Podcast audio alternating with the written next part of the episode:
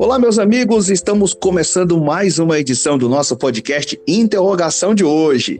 E claro, a gente tem sempre um convidado que agrega muito, que traz muito conhecimento para a gente. Mas o nosso convidado de hoje é uma pessoa muito importante, um cara que eu tenho um carinho muito grande. Nós nos conhecemos há pouco tempo, mas é um cara de uma grande sabedoria. Antes de eu chamar o nosso convidado de hoje, eu quero agradecer o nosso patrocinador, que é o Instituto Champions Coach Educação Corporativa treinamentos na sua empresa para a área de vendas, liderança, planejamento da sua empresa, recrutamento e seleção. Ó, os caras só não, eu acho que eles só não atendem fora do Brasil, mas aqui no Brasil, em qualquer lugar, é só entrar em contato com eles que eles vão atender vocês. Instituto Champions Coach, o DDD é 94, o telefone é 99192 9719. Não deu para você anotar? Volta na gravação e anota o número e entra em contato com eles, porque os caras são feras. Bom, por falar em fera, deixa eu convidar aqui ele, que é psicólogo e ele tem várias outras formações, mas eu vou deixar que ele se apresente para você que está acompanhando aqui o nosso podcast Interrogação. Carlos Eduardo, meu amigo Carlos, meu professor, seja bem-vindo ao nosso Interrogação de hoje. Boa noite, Isael. Boa noite, pessoas de Marabá. Espero que esteja tudo bem com vocês.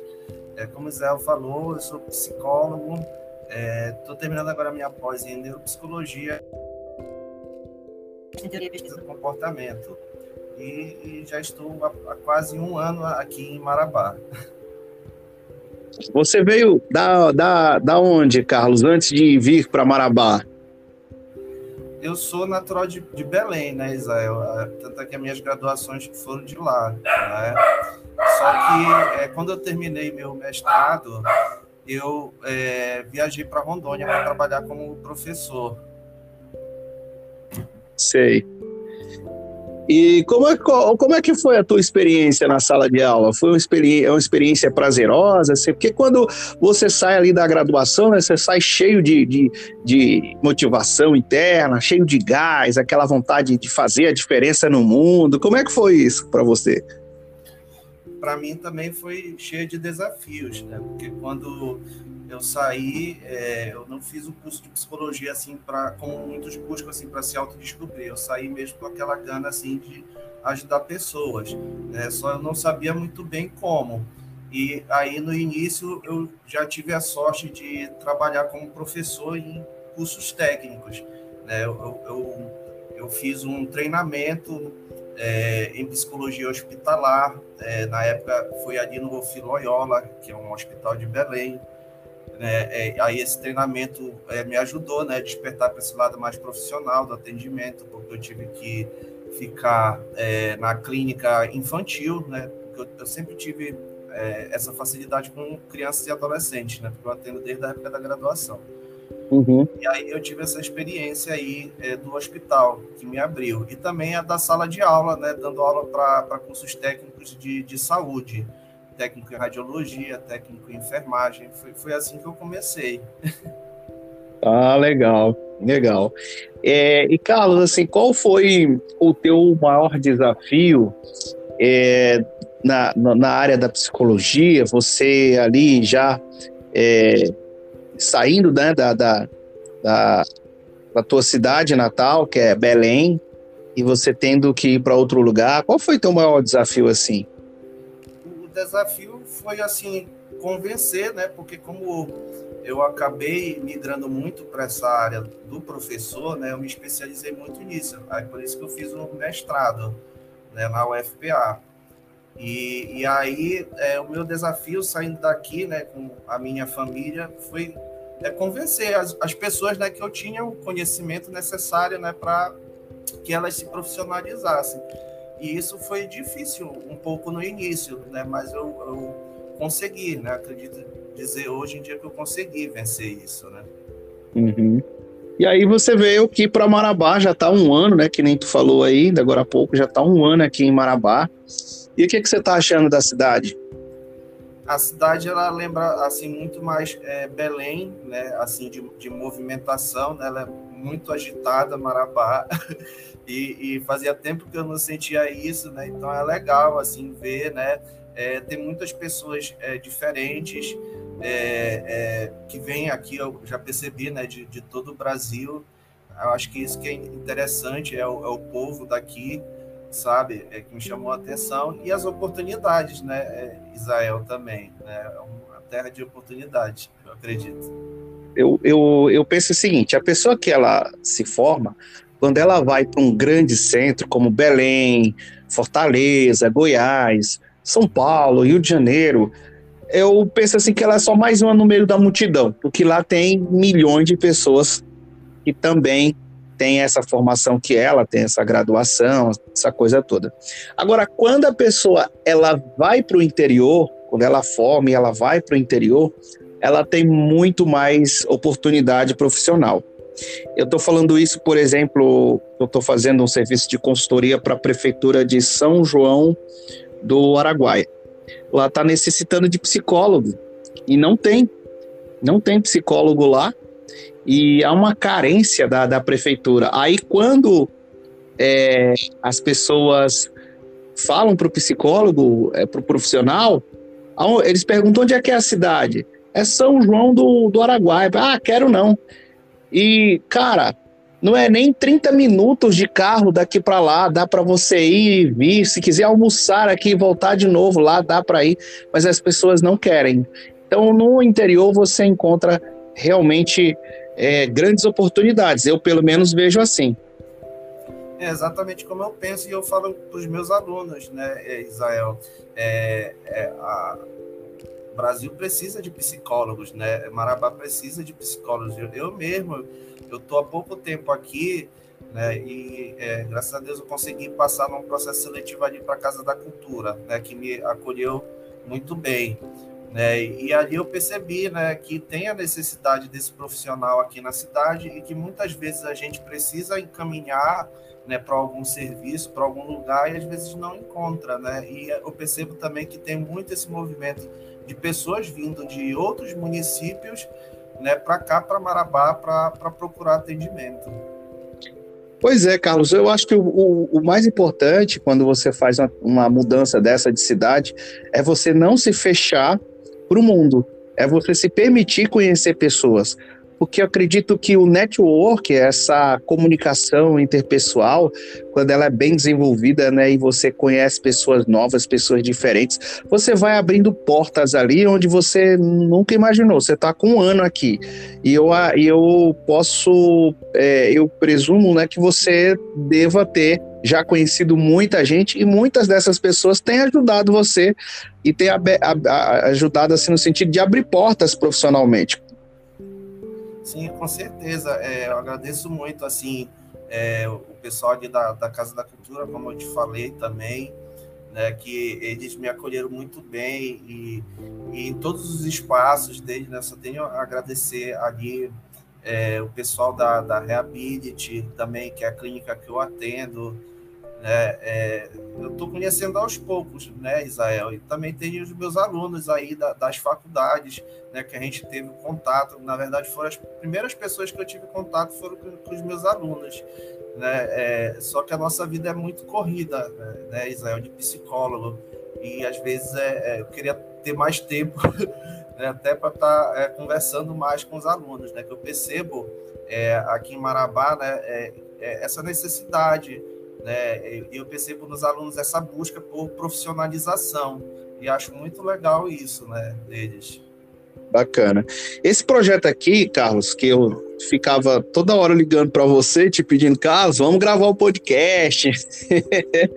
Esse projeto aqui, Carlos, a minha ideia é justamente dar voz, é justamente trazer para o mundo, né, a, a, a, as ideias, compartilhar informações, com alunos do, do campo da psicologia, com professores, psicólogos, pessoas que queiram compartilhar um pouco da, daquilo que elas sabem, do seu conhecimento, e elas têm até uma oportunidade de se mostrarem para poder o mundo ver, né? Porque aqui, esse podcast, a gente está na cidade de Marabá, mas ele, eu tenho uma audiência desse podcast na Alemanha, tenho uma audiência desse podcast nos Estados Unidos, eu tenho audiência desse podcast no Brasil inteiro, pessoas ouvindo a gente acompanhando um podcast, você não faz nem noção de quem é essa pessoa e onde é que ela está, mas ela está sendo ajudada pelo conteúdo que está sendo passado aqui.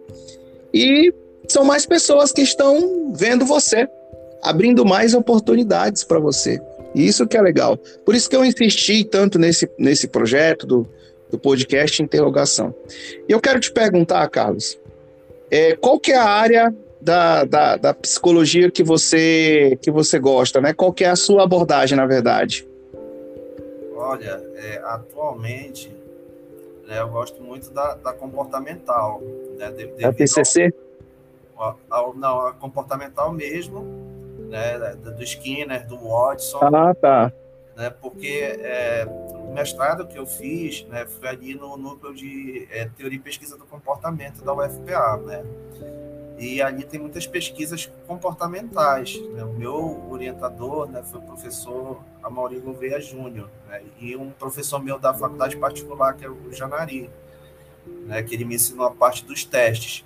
Né? Uhum. Só que a minha pesquisa é, do mestrado foi com um, um, teste da cognitiva, da TCC, né? uhum. né? que é o, o VISC 4, que é um teste que ele é, é ele é traduzido para vários países. Ele é originário americano, né? Só que já foi traduzido para o alemão, para o francês, até para o chinês em Hong Kong e para cá para o Brasil, né? E aí na época da minha pesquisa ele é, era a versão 4, né? Agora já tem a versão 5 dele, né? Só que ainda não foi traduzida para o Brasil. Né? Então ele é um teste da cognitiva é, em que ele avalia o famoso QI, né? Da, é, uhum. o consciente de inteligência né, que é o que é, a gente é, faz né, na escola, né? Certo. Eu, Carlos, por que que tu acha que na faculdade a gente vê muita coisa, mas muita coisa de psicanálise, pouca coisa de comportamental, pouca coisa dessas outras abordagens? Cara, é uma questão assim, é, pegando ali por Belém, né, que foi onde eu fiz a minha faculdade. Eu acho que é uma questão da, da região é, do Pará, entende? E, e e também é uma questão mesmo que é uma abordagem clássica, assim como a comportamental. Né? E talvez seja uma impressão nossa também, né? de repente, porque a gente também não percebe, às vezes, que tem outros profissionais que trabalham também. Mas acho que é uma questão da, mais da região, da história da região.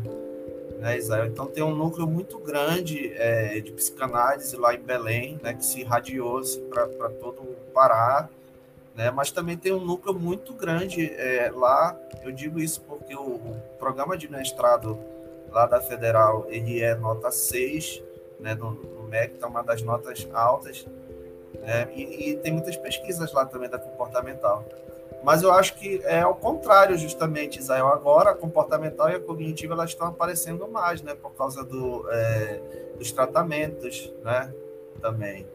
É, a TCC ela tem ali um embasamento, ela, ela se destaca, né? O pessoal que, que empunha assim a bandeira da TCC, eles vão dizer que é por conta que tem bases científicas, tem experimentos, tal. Aí já tem a neurociência entrando aí também, é, que, que explica que quando você está num processo terapêutico ali com o um paciente, é, aquele plano de ação lá que você pede para o cliente fazer, ele está mexendo na estrutura é, cerebral ali da pessoa por conta da plasticidade do cérebro. Então a, a TCC tem, tem essa bandeira aí que, a, que as pessoas fa falam muito. Mas assim, eu acredito que todas as abordagens elas são elas são bem é, bem-vindas.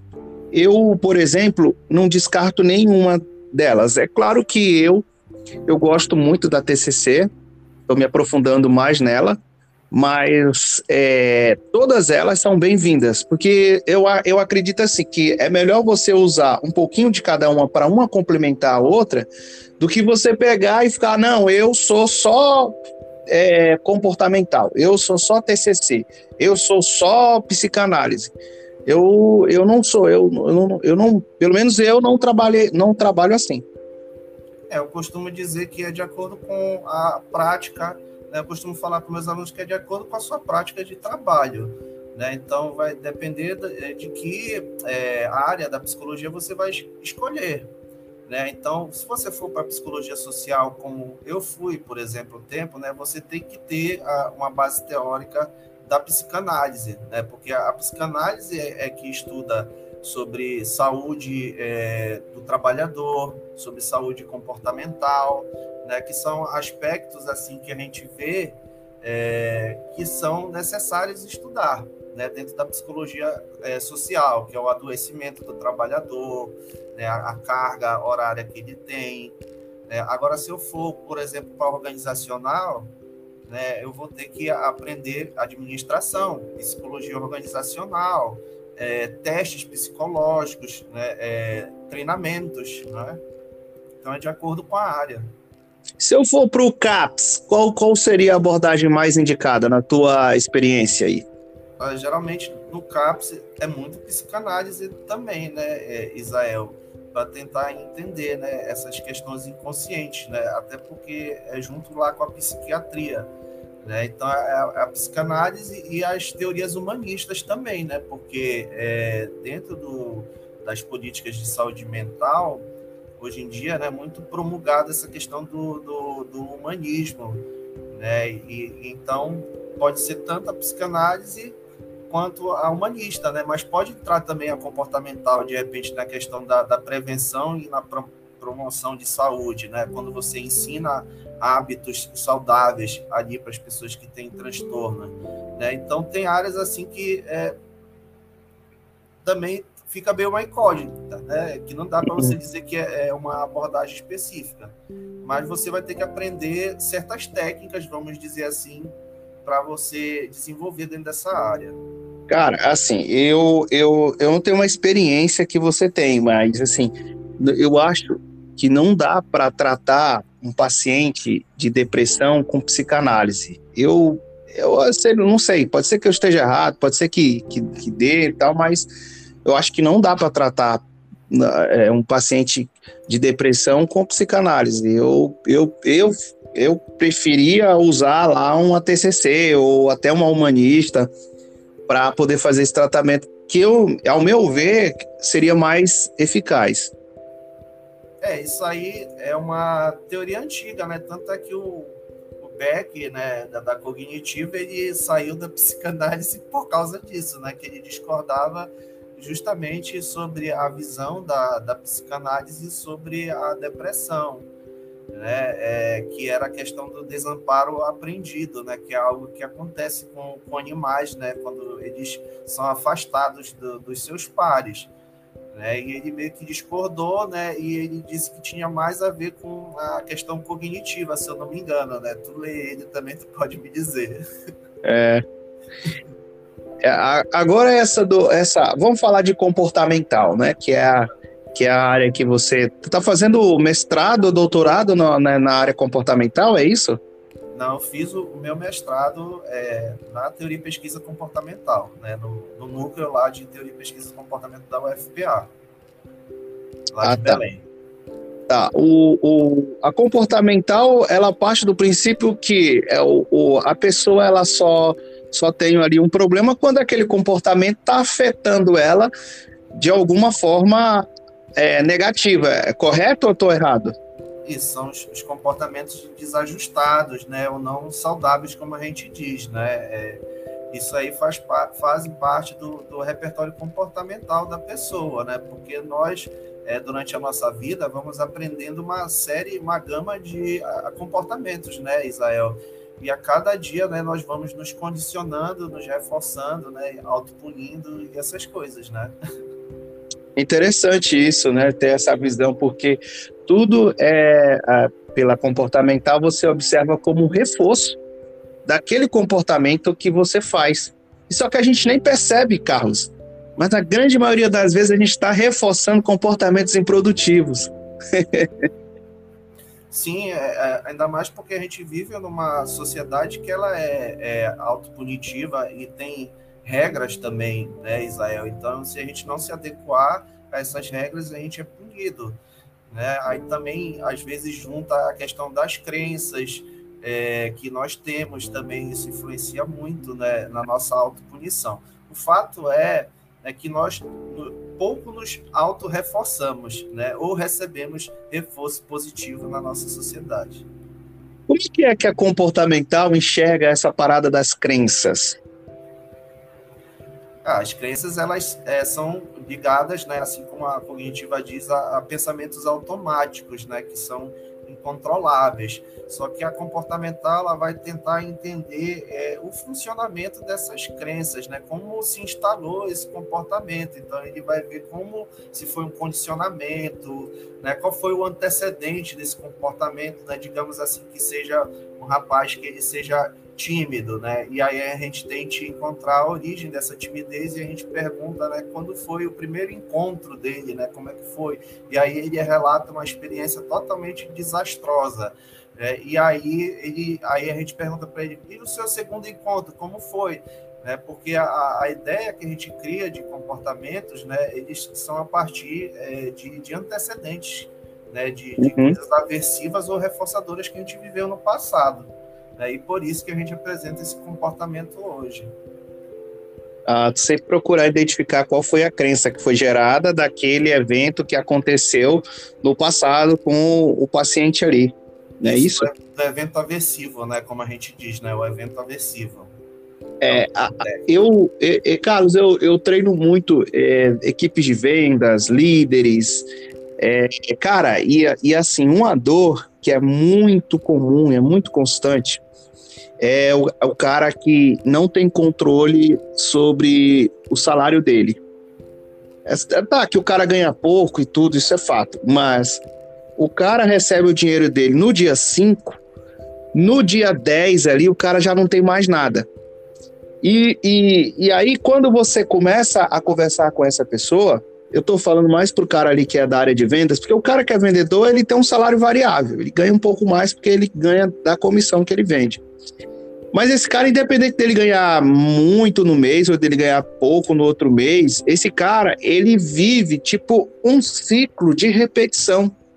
Como é que faz para poder a pessoa mudar esse comportamento? Se, tu, se aparecesse um paciente desse para você, Carlos, como que tu tentaria ajudar ele? Isso, a gente, dentro da comportamental, a gente procura primeiro identificar qual é o comportamento que incomoda a pessoa, né, Israel? A gente sempre parte desse princípio. Né? Aí seria a questão do, do, gasto dele. Né? Então, a gente tentaria analisar, como você disse, a crença né, que ele tem, de repente, ele, ele não teve uma educação sobre isso, né? O pai dele não é, ensinou é, reforçadores para ele é, de que é bom economizar, né? Então a gente tem, teria que ver quais eram, né, quais foram as referências dele nesse sentido, né? E fazer ele tentar é, identificar né? Eu sempre costumo dizer que é, é, importante trazer o cliente à autoconsciência, né? ter consciência dos comportamentos dele que leva a esse ciclo repetitivo. Depois de, dessa tomada de consciência que a gente faz com a, com a comportamental, né? é trabalhar técnicas de manutenção para que ele consiga controlar mais esse comportamento.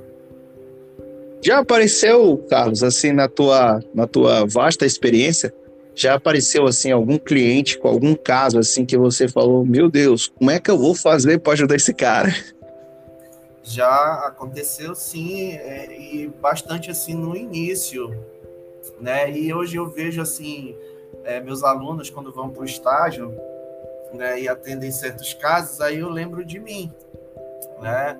Mas é, por exemplo, quando chegava casos assim muito graves, né? Como, por exemplo, uma vez chegou uma senhora para mim, ela chegou, eu tenho é, depressão profunda, grave, é, que não tem cura, o médico mandou eu procurar o psicólogo.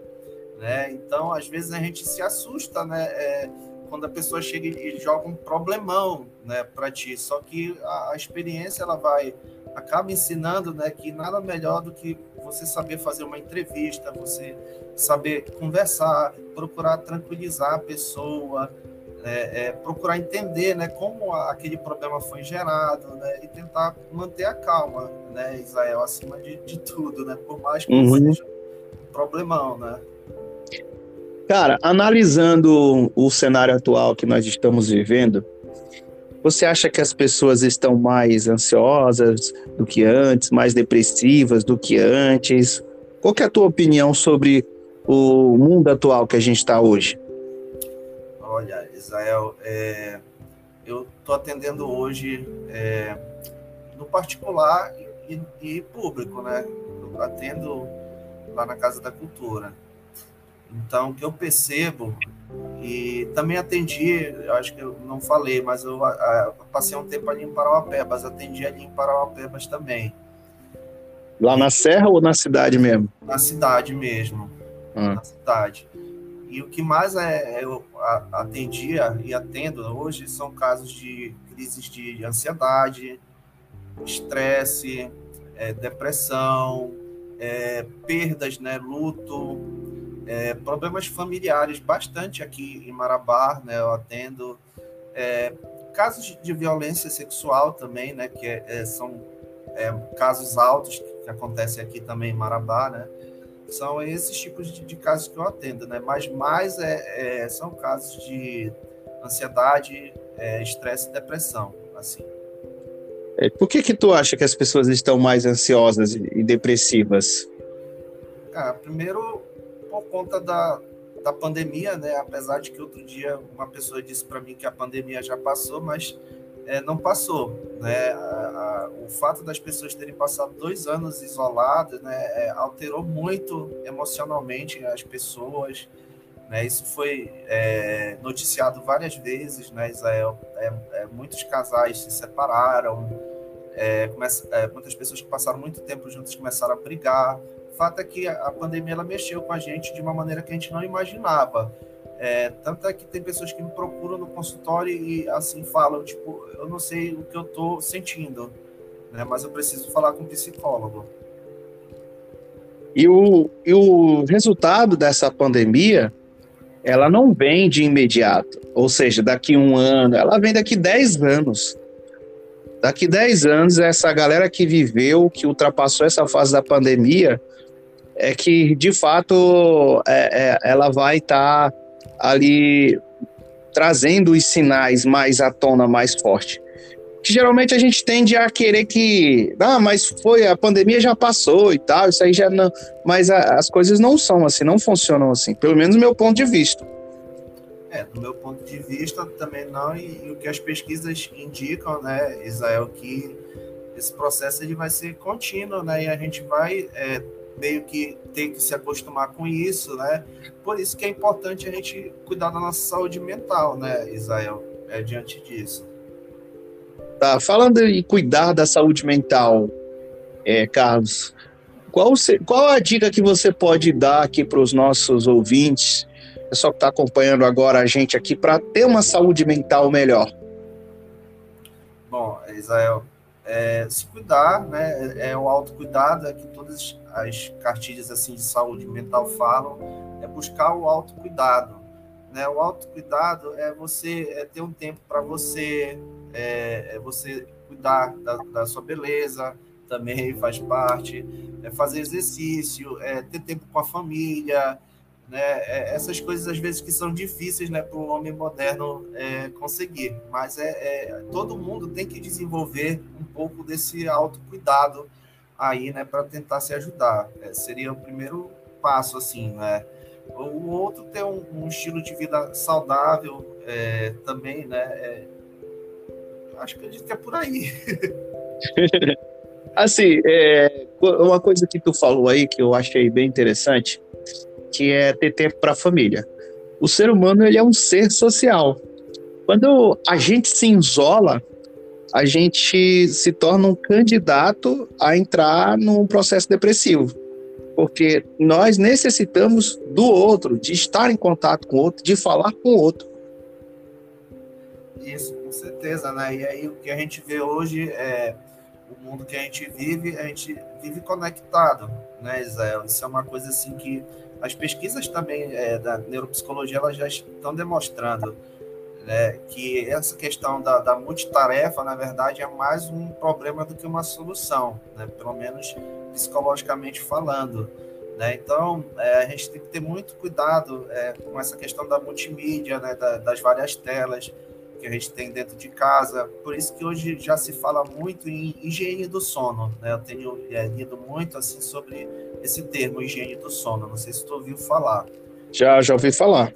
Né? E, e aí os médicos estão usando isso, né? Porque tem muitas pessoas com insônia, né? Que não conseguem dormir, trabalham demais, né? Aí eles já falam de higiene do sono, que é a questão de você deixar o celular longe, né? É, conectado em outro quarto, é, usar só o quarto para dormir, né? Ou para ver um filme, ou para ter relação com a sua esposa, né? Com seu esposo. Né? Então, é, é, é, é, condicionar o quarto só a isso, né? como a gente diz dentro da, da comportamental. É, comer uma comida leve, né? cedo, é, antes de chegar, né? não, não ir direto para a TV, né? É sentar um pouco com a família, conversar. Né? É higiene do sono que eles falam hoje. Oh, legal, legal, muito bom. Carlos, e assim, é, tu se especializou nessa área de teste, né? Eu lembro que uma vez, na, na, na sala de aula, estava assistindo a aula com você, e você aplicou um teste lá que a, a moça estava sendo, é, no caso lá, ela se emocionou, a moça que estava sendo exposta ao teste. Ela se emocionou, eu até contribuí lá ajudando também. É, que teste foi aquele? Para que serve aquele teste lá? Ele ali foi o, o TAT, né? É o teste de apercepção temática, né? Ele é um teste projetivo, como a gente diz dentro da, da psicologia. Né? Ele é um teste que a, a, a, teoria dele, né, que dá base, né, porque todo teste psicológico, uma coisa que eu aprendi no mestrado, é que todo teste psicológico ela tem uma teoria que embasa ele. Né? Então, a, aquelas figuras lá que eu mostrei, né, todas elas são capazes de iniciar, né, vou usar o, termo da comportamental, mas de, de fazer com que a pessoa ela consiga passar alguma emoção, né, vendo aquela projete, né, como o termo técnico diz, projete, né, alguma emoção sobre aquela figura ali. Né? E aí a gente faz uma leitura psicanalítica, né, é, sobre a, o que a pessoa falou, né, e ali pode vir conteúdos é, emocionais da pessoa, né? Porque é, não sei se tu te lembra, mas são umas imagens assim meio estranhas, né? Uhum. Não, é estranha. E, e, você conduzindo ali, pedindo a, a, a, informação a respeito daquelas, daquelas figuras que eram mostradas, e ela trazendo ali é, a riqueza de detalhes das informações faz toda a diferença para o profissional poder concluir o diagnóstico dele ali, concluir ali a análise, correto? É, os testes eles servem justamente para quê? Para é, te fornecer subsídios, né, Israel? É, para você poder avaliar né, uma situação, uma queixa, né, que vai chegar é, para você no consultório. Ali, é, na situação de sala de aula, foi um pouco complicado, porque tinha muitas pessoas, né, mas como era uma situação de aula, né, é, a gente estava ciente, né, mas a gente sabe que é, pra, é, poderia ter dado errado ali, né, mas graças a Deus deu certo. Mas na clínica é um outro setting, né, como a gente diz. Carlos, e tu continua um cara anti, é, anti tecnologia? Continuo, cara. Se eu pudesse é, ficar assim um tempo, ir lá para Belém, ficar um tempo sem celular, eu ficava. Às vezes eu me sinto muito conectado.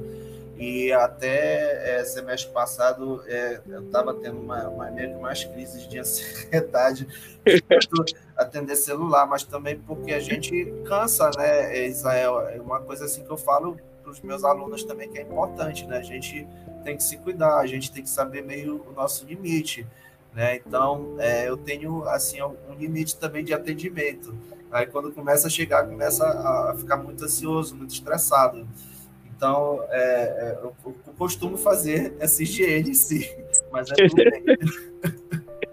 Rapaz, é, esse, esse negócio de celular, ele acabou fazendo parte do, do, da nossa vida, é uma extensão do nosso corpo. Eu saio sem relógio, eu saio sem carteira de habilitação, mas quando eu, eu procuro no bolso não tiver o celular, me dá logo um pânico. Isso, isso tem um nome, né? É, se chama nomofobia. Não sei se tu já ouviu falar. Não, não ouvi. Isso foi uma aluna minha lá de, de Porto Velho que ela pesquisou é, na, no TCC dela. Né? É o medo irracional de você estar sem o celular. Foi inventado em 2009 no Reino Unido. Hum. Né? Então é meio que o celular hoje em dia ele virou um anti-ansiolítico, né, é, Israel? Todo mundo usa tipo para tentar diminuir a ansiedade que vem, a gente não sabe de onde, né? É, eu lembro que eu, assim, antigamente quando você ia para uma fila, aí você tinha que ficar lá aguardando a fila, você tinha que ficar olhando para a cara do outro, ficar olhando para o tempo e ou tinha que conversar ali para passar o tempo. Hoje você vai numa fila, ninguém fala com ninguém, porque tá todo mundo ali conectado na tela do celular. Mudou totalmente. De certa forma, é bom porque é, passa-se o tempo mais rápido, porque você tá. No momento que você tá ali entretido ali no celular, você, você perde a noção do tempo. Mas tem um lado ruim que você deixa de conversar, deixa de conhecer uma pessoa legal, deixa de aprender algo novo, deixa de se socializar porque você fica ali naquele mundo interno, ali naquela tela de celular. É verdade. É, como eu sou assim dos anos 80, né, Israel? Então meio que eu me estranho, porque eu, a minha geração, essa é uma coisa interessante de te falar, a minha geração, acho que a tua também, a gente sim, começou sim. a se expor à tecnologia. O meu primeiro computador acho que eu ganhei com 15 anos. Né? É, ainda era aquele 486 lento pra caramba. É, não era ainda a tecnologia que a gente tem hoje, né? Então a gente foi exposto muito tempo depois. É, essa geração nova, a Y e a Z, né, que eles dizem dentro da administração, né, foi exposta desde o nascimento. Então eles estão tendo uma vivência totalmente diferente da nossa, né? É importante a gente falar sobre isso, né? É, é, é, é, importante. Esses dias eu entrevistei a Glaucia, que também é uma colega nossa lá da sala de aula, também é estudante de psicologia, e ela trouxe para a gente aqui uma informação sobre o perigo das telas para as crianças ali nos primeiros meses de, de vida. Porque é, ela já, é, as crianças elas já nascem ali, já, já tem uma tela ali do, do lado delas ali. E ela falou que isso é muito prejudicial para a saúde mental da criança. É verdade, já atendi, é, Israel, é, crianças assim, eu acho que era um garotinho lá em Parapebas de, de 8 anos, e ele já estava assim com um grau altíssimo é, do, do, do, óculos, né, de miopia, e a queixa lá que a mãe trouxe para mim que não largava o celular, não largava o celular. E isso é tão sério, né, que eu já vi alguns artigos aí, algumas cartilhas dizendo que causa até lesão né, na coluna, né, por causa da maneira que a gente vê o celular, né? Tem gente que vê assim, é, abaixa todo o pescoço, né, para ficar vendo o celular, né, mais perto, próximo da cara. Aí isso é uma maneira errada de você usar, né? É. E, e, e aí a gente entra lá na comportamental, de, é, fazendo uma ligação, que quanto mais você vê o teu celular, mais você reforça aquele comportamento e, e, mais que você reforça, mais você quer usar. Porque as redes sociais, eu estava até vendo o, o Wesley, que é um psicólogo também neurocientista, ele estava falando que o, o algoritmo das redes sociais elas foram feitas baseado no, no na teoria de Skinner. É, é, quanto mais você gosta daquilo lá que você está assistindo, mas ela, a, a, a inteligência artificial que está ali, mas ela vai te mostrar aquilo que você está gostando. Ou seja, você reforça ela e ela te reforça. É, isso exatamente. É, isso é uma coisa muito perigosa, né? Isso é até tratado, é, né, Israel, naquele documentário que tem no Netflix que se chama O Dilema das Redes né? É, isso é até uma coisa séria que deveria ser é, discutido né, é, na lei, isso, porque hoje os, é, esses caras aí do Facebook, né, esses caras do Silicon Valley, né, dessas empresas aí de, de, de internet, elas é, fizeram isso, né, construíram um algoritmo que capta o que a pessoa gosta, né? E aí elas vão só reforçando. Quando você dá o like lá, você reforça mais ainda. Agora tem outra é, epidemia também surgindo, Carlos, que, que também está nessa área também, que é a parte de, de, conteúdo erótico, cara, conteúdo sexual, muita pornografia nas redes sociais. E, e aí teve um cara que falou que para o cérebro, o cara quando ele está muito exposto à pornografia, para o cérebro ali, é, é, ele começa a produzir a dopamina e, e os, os, neurotransmissores e os hormônios ali que, que dão a sensação de bem-estar e de prazer, né, como GABA, né? É, então ele, ele com isso, ele tendo esse, esse reforço, ele começa a dessensibilizar o cérebro dele. Sim. Eu não sei se você já viu alguma coisa em relação a isso. É, isso é é o que a gente está falando, né, Israel? A gente está ficando é, viciado em dopamina, né? Na verdade, porque o celular ele reforça a gente dessa maneira, né? É contínua. Só que não é só a dopamina que a gente precisa, né? A gente precisa fazer coisas também relaxantes, porque a, a dopamina ela deixa a gente ativo, entendeu? Agora a gente precisa fazer coisas para relaxar. É, o celular e também essa questão da pornografia está é, deixando as pessoas é, hiperativos né, é, e ansiosos. Né, porque, como eu te falei, é, chega, você mesmo falou, chega um momento que o, o, o cérebro não consegue mais produzir a dopamina, né? Expira ali, né? E essa é porque questão... o, o cérebro da gente ele, é, ele é muito inteligente, porque eu, eu tenho uma experiência, eu estava ali no shopping e eu não sei se, se tu viu lá no shopping, tinha uma feira de artesanal e tinha um, um, um negocinho que, que a gente comprava, uma coisa simples, mas você botava ela na tua cabeça, ela tem uns ferrinhos assim, não sei se tu já viu isso. Tem uns ferrinhos que tu coloca na tua cabeça, aí tu massageia o couro cabeludo. Cara, aquilo dá uma sensação de prazer. A primeira vez que você que você passa aquilo que você coloca na sua cabeça, você vai nas nuvens, assim, uma sensação muito gostosa. Aí eu passando por lá, a moça me abordou e pegou e passou aquele negócio na minha cabeça. Cara, quando ela passou, me arrupiei todinho. Falei, nossa senhora, eu vou comprar um negócio desse, é bom demais. Aí eu comprei e trouxe para casa.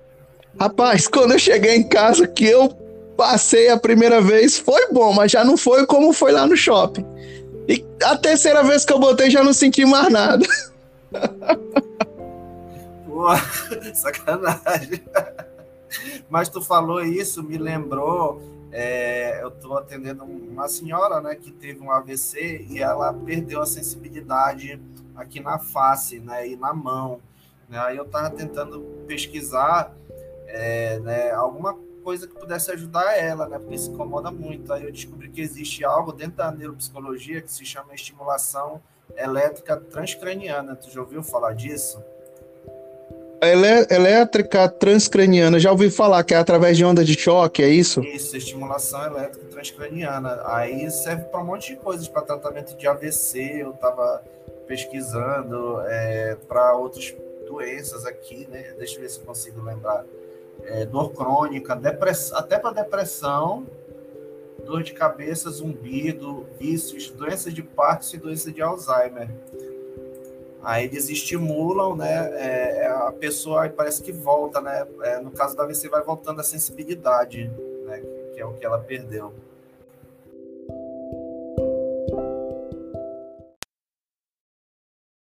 O seu podcast é interrogação. Interrogação.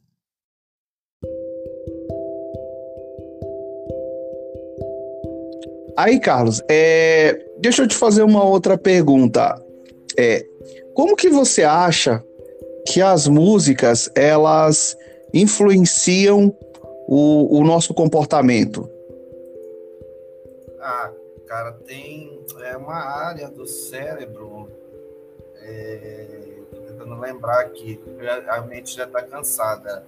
É, as sensações são as memórias é, que tem Uhum. É, é, são as primeiras memórias que a gente forma, né? então estão ligadas às memórias mais emocionais. Eu não estou lembrado agora, é, Israel, a área do cérebro. Tá mais uma área assim bem pequenininha. E, e aí todas as memórias que a gente pega assim da infância, sabe, cheiros, é, gostos, né, é, é, cores que a gente vê, sabe, é, essas sensações assim. Tu nunca passou assim, por exemplo, próximo é, de um restaurante, aí sentiu um cheiro, aí te lembrou é, da comida que tu comia na casa da tua avó? Já aconteceu isso? Sim, várias vezes, várias vezes. Pois é, então são originárias dessas áreas aí. Então, eu vou contar uma experiência minha, né? É, Deve ser do núcleo, núcleo Acumbis ali, não é não? Isso, deixa, é, áreas da sensação, estou tentando achar aqui para te dizer. Mas eu tenho, ah, vou contar uma experiência minha, né? É, é, memória minha de, de infância era sempre acordar de manhã cedo para ir para a escola, né? Eu estudava numa escola militar tinha que acordar tipo umas 5 horas da manhã. Aí eu sempre acordava, né? Minha mãe vinha me acordar e depois ela, eu ia tomar banho, aí ela ia fazer meu café. E aí, todo dia, né, que ela tava fazendo café, o que que ela tava escutando? Roberto Carlos. Hum. né? Então, tu vai criando uma memória emocional sobre aquilo. Né? Então, é mais ou menos dessa, dessa maneira né, que a música ela vai funcionar para você. Né? Vai depender da, das memórias que você é, cria a partir de determinada situação que você vive. É mais ou menos que nem aquele desenho lá, o Divertidamente explica. Né? Toda memória ela vai gerar em você uma, uma sensação. Né? Uma sensação que vai ser prazerosa ou vai ser uma, uma sensação, é, é, pode ser um outro sentimento, né? É, raiva, pode ser desgosto, sei lá, né? Mas o fato é que toda memória que você criar, né, ela vai estar associada a uma memória afetiva. Né? E aí, por isso que quando acontece determinadas situações, né, toca uma música, você sente um cheiro, um perfume, né? Você lembra do seu namorado, da sua namorada, seu namorado. Né? É por causa disso que acontece. Eu só não lembro é. área agora. É, existe, existe, existe isso também. Eu, eu, um dia desse, eu senti o cheiro de um perfume que me lembrou muito a época que eu morei em Belém. Eu morei, eu, acho que uns, um, um, tempo lá em Belém, não me, não me recordo direito é, quanto tempo foi, mas eu senti o cheiro de um perfume aqui em Marabá e me recordou o tempo que eu morava lá, sozinho, né, no kitnet e tal e tudo. Eu tive essa lembrança. Mas assim, por que que eu te fiz essa pergunta da música é, para você? Porque eu sou uma pessoa que eu sou muito crítico em relação a, a, certos tipos de, de letra que são colocadas aí, nessas músicas que nós temos hoje contemporâneas.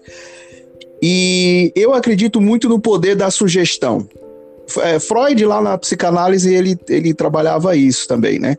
Eu, eu, eu acredito muito no poder da, da sugestão. Aí eu tô até lendo o livro agora pela segunda vez, do, não sei se você já ouviu falar nesse cara, que é o Milton Erickson, que é o pai da hipnose conversacional. Então, cara, eu, eu vejo que muitas coisas que, dessas músicas que tem hoje, né, das letras, ali tem um poder de sugestão muito grande. Sugestiona a pessoa é, facilmente para que ela vá beber ou para que ela traia a pessoa que ela, que ela gosta e tal, porque eu, eu, eu acredito que elas exercem uma influência muito grande sobre a pessoa que gosta e, e daquele ritmo, que gosta daquele artista que ali está cantando. E, e, então, eu, eu tenho, eu não sei se eu estou viajando na maionese, mas eu tenho essa, essa teoria. É, para mim a música ela transporta, né? É, Israel, né? Ela transporta, ela faz você realmente viajar. Ela tem esse poder, né? Porque é, é ritmo, é melodia, né? a harmonia é uma série ali intricada de sons, né? Que vão mexer contigo, com a tua memória afetiva, com o teu inconsciente, né? É, sim, é, é, então os ritmos eles podem contagiar, né? Dentro da psicologia social é, a gente fala muito da, da cultura de massas, né? Se tu for pesquisar, é, a galera da psicanálise escreve muito sobre isso. E, e, dentro da cultura de massas a gente fala sobre essa questão é, é das, das músicas, da, das culturas, é, por exemplo, o rap, o rap é, eu gosto muito do rap, né? Ele tem uma mensagem, né, que faz a pessoa se ligar nela, né? Então, realmente, é, a música ela tem esse poder. Né? E é uma forma de comunicação que ela, ela, ela atinge um público ali como um canhão. Ela é muito forte. É, é, quando, a, quando é a música. É a mesma coisa de, da, da história também. Quando você, por exemplo, você é um, você é um bom comunicador, tu pode perceber. Todo bom comunicador, ele é um ótimo contador de histórias. Porque o, o cara, ele consegue usar a, a história ali, ele pega uma analogia, ele pega uma metáfora e, e cria um contexto ali e coloca a informação que ele quer passar ali com é tipo uma sugestão, né? Através do desses recursos. É, o que eu acho que deve ser valorizado, né? Pegando assim tudo isso que tu falou, é a cultura é, é de um povo, né? E eu acho assim que às vezes é, é as pessoas vão muito em modas, né? E, e aí esquece também que, que música ela é cultura, que você pode também aprender com a música, né? Eu acho que são, são essas coisas assim que talvez as pessoas estejam se esquecendo né, desses valores. E antigamente tinha música boa, né? A gente sabe disso. Acho que é isso que tu queria falar, né? É, mas não exatamente, porque quando a gente fala assim, antigamente tinha música boa, boa para quem? Para nós, mas talvez para a galera de hoje essa música que a gente considera que era boa no passado para eles já não é. A boa para eles é, a, é, essa de agora, né? Aí a gente esteja ultrapassado, né, também. Sem dúvida, porque daí fica porque daí o meu mundo já não é o deles. É, o meu mundo é outro, o teu é outro, aí já fica muito. É uma questão muito subjetiva, né? Que a, que a música ela, ela, levanta, né? Porque se você disser para uma pessoa, por exemplo, que funk é ruim, ela vai olhar para tua cara, não, é o que tu escuta que é ruim, né? Então é uma questão Isso. muito subjetiva também que, que tem na música. Né? Pois Mas, é eu concordo um pouco contigo que a música ela tem que passar uma mensagem, sim, nesse sentido, né? Eu posso ser, até ser um pouco chato. mas, mas, Carlos, aí a gente, a gente, a gente, tu falou uma coisa aí que chamou muita atenção. Quando você falou assim, ó, a minha música é a música boa do passado. Não, mas a geração nova acredita em outra coisa. Aí começa a criar esse, esse confronto. Só que quando eu não tenho o, esse entendimento de que não, isso aí é um gosto seu, tá tudo certo, é você que pensa assim e você não tá errado em pensar assim, como eu também não tô errado em pensar assim. Só que hoje, cara, o mundo perdeu isso, principalmente aqui no Brasil nos últimos anos, essa coisa aí de direita e esquerda. A gente vê que as pessoas elas foram proibidas de pensar, de expressar uma opinião diferente da do outro, porque se você não concordar com, com o B, o cara já quer te, te é, cancelar lá nas redes sociais, já quer partir para agressão física, só porque você não pensa como a outra pessoa. Enfim, tá, o mundo tá muito polarizado, cara, nesse sentido aí, ó. E isso atrapalha os relacionamentos, né, Isael? Porque aí você deixa é, de conhecer pessoas, é, de escutar as pessoas, né, por causa de determinados comentários. Né, e eu acho que assim que a gente tem que meio que buscar assim uma educação, né, buscar pelo menos se respeitar mais, né, se tolerar mais. Mas o fato é que eu percebo sim muita essa intolerância mais, né, acontecendo e sinto falta, né é, de poder conversar né, com as pessoas é, normalmente. É, é, não, faz todo sentido, cara. É, enfim, Carlos, eu sei que você tá já querendo sair aí, né? Tá, tem um compromisso aí com tua esposa, mas eu quero te agradecer demais você ter participado aqui do nosso interrogação de hoje. É, pode deixar aí tuas redes sociais, contatos, se você atende particular, quiser também deixar aqui, fica à vontade. Muito obrigado, é, Israel, por ter me convidado. Finalmente saiu né, a participação. Finalmente, finalmente. e espero aí que todos tenham gostado, aí, que estão escutando da audiência do Israel. Quero deixar aí um, um, um abraço aí pessoal da Casa da Cultura, para o pessoal da Reability, que é a clínica que eu atendo, e para os meus alunos aí que estão espalhados aí em Marabá. Tenho muita saudade de vocês aí tá, gente? O meu telefone para contato, deixa eu só pegar aqui que é novo. Ou, ou Instagram, se tu quiser. Tá, é, o Instagram é Eduardo Paz Psi, né? Aí por lá você pode falar direto comigo ou mandar uma mensagem pro WhatsApp. Fica melhor para direcionar, né? Então. Tá, tu, não, tu não é ainda ativo nas redes sociais, ou, ou já começou já? Não, é, Israel, porque tu sabe como é a minha vida, né? Eu, tô, eu me dedico muito para a sala de aula, né, e para os meus atendimentos. Né, e agora que eu estou começando, é, gente, é, com essa questão das redes sociais. Então, peço que você me dê uma força lá, é, me adicione, por favor. Eu vou estar é, tá começando a gravar algumas lives também, lançar algum conteúdo. Aí o Israel está me dando um impulso aí, espero que dê certo. Obrigado a todos, tá? Uma boa noite. Valeu, Carlos. Um abração. Obrigado. Obrigado, obrigado. Você também. Valeu. Valeu. Então é isso, pessoal. Vamos encerrando por aqui mais uma edição do nosso podcast Interrogação. Muitíssimo obrigado pela sua audiência. O que, que você pode fazer a partir de agora é compartilhar esse podcast com outras pessoas, indicar esse podcast para que mais pessoas possam ouvir e também é, aprender um pouco mais. Esse podcast foi feito para que você possa ouvir no seu carro, para que você possa ouvir no seu trabalho. Você está limpando a casa ali, está dando um grau, lavando o carro e está ouvindo o podcast podcast está aprendendo, está desenvolvendo um pouco mais. A ideia é essa, tá? E aqui, aqui embaixo tem uma caixinha de, de comentários, onde você pode falar qual foi a parte que você mais gostou. Se quiser fazer uma pergunta também a respeito do desse podcast, você também pode deixar a sua perguntinha lá. Tudo bem? Já deu por hoje. Um abraço e até o nosso próximo interrogação. Interrogação.